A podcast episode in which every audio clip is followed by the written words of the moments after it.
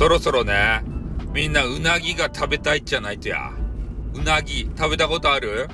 キラが源内がね、なんか知らんけど、うなぎばね、食べなっせとか言って、土曜の牛の人がね、そういうもんば作ったとですね。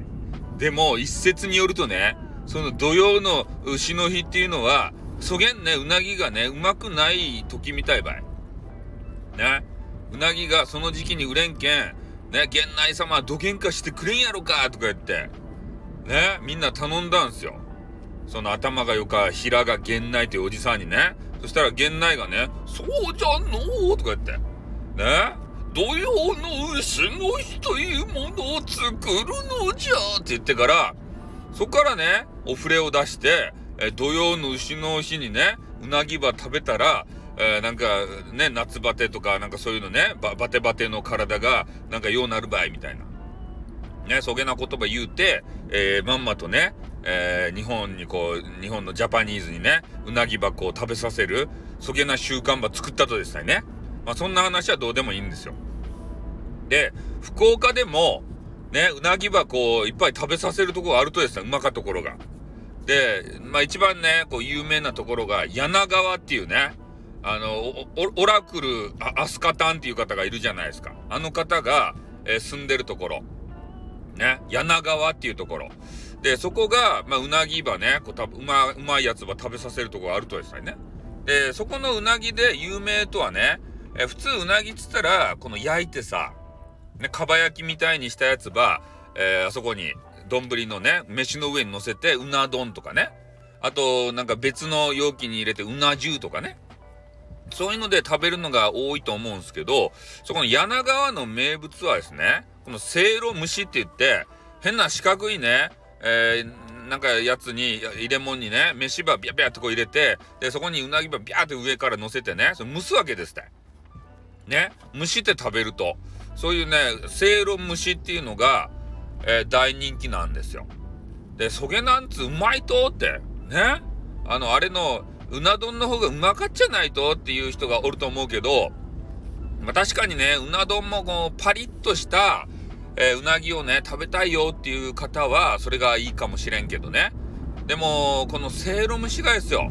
もうホクホクですたい。ね、やわやわ、まあ、ホロホロですたい。ね、それとこう、たらいが絡んでさ、飯もね、タレ漬けになっとって、それがね、めちゃめちゃうまいんすよこれが、柔らけーってなって。ねえ。でも好き嫌いあるかもしれんけどね。あの、パリッとはしとらん。うん、もうホクホクしとる。ね、うなぎのうまさがジュワーってね、口の中に広がってくる。タレもね、もううまか。ね、そういうものが、あの、せいろ蒸しっていうのがですね、まああります。まあ、うなぎやけんね、高いばってん、せいろ蒸しもうまかばいね。でもちょっとね、柳川に行って気をつけていただきたいことがあります。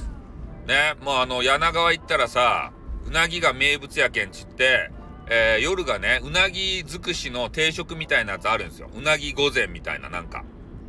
ね、そういうあのお、お泊まりしたらさ。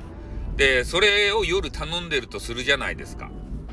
で、柳川行って、まあ、昼頃ね、ついてちょっと散策もしながらっていう考えたら、もうね、柳川行ってうなぎだらけやけんね、目移りしちゃうんすよ。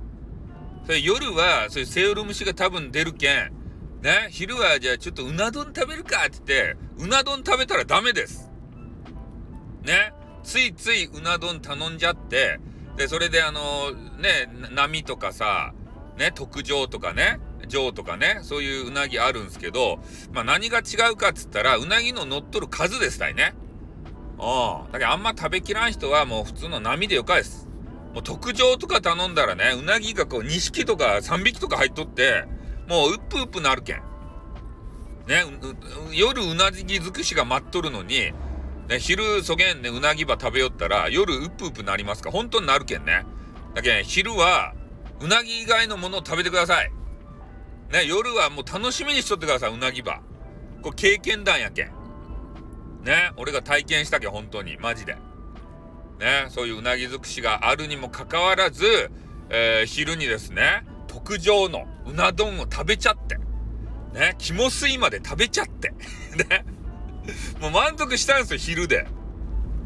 で、夜に、お泊まりしてるとこでね、えー、出てくるじゃないですか、うなぎが。もううなぎ、ほんとうなぎ尽くしですよ。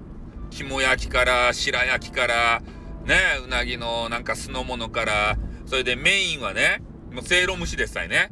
で、一応こう食べていくんですけど、もうメインのせいろ蒸しにたどり着いたら、もういらんばいってなってね、ちょっと残しちゃうとかね、そういう失礼なことになっちゃうんで、もう絶対ね、えー、柳川に行かれる方は、あ今言ったようにね、えー、夜を楽しみにして、泊まりの方はですね、まあ、昼、日帰りの方は、もうがっつりね、昼、あの、まあ、できればせいろ蒸し食べてほしいんですけど、まあ、せいろ蒸し嫌いだよっていう方はもううな丼でもいいんですけどね。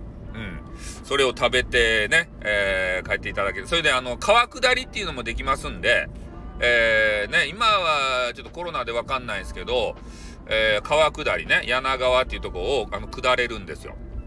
で、そこで、えー、うなぎについてのね、船頭さんのお話を聞くこともできます。まあ、それを楽しんでからね、えー、うなぎ食べるのもいいし、えー、ね、あの、それに乗る前にうなぎを、まあ、食べてからね。まあ、とにかくあの、柳川行ったらうなぎ食べてくださいね。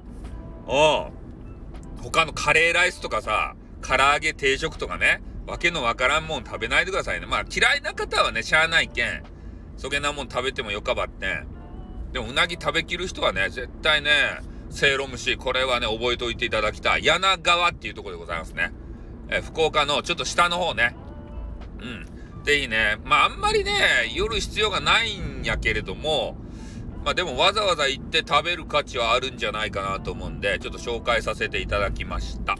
えスタイフさんのグルメコーナーでございました。では、えー、今日はこれで終わりたいと思います。またね、えー、感想とか、まあ、レターでいただいたりとか、え、いいねをしていただいたりとかですね。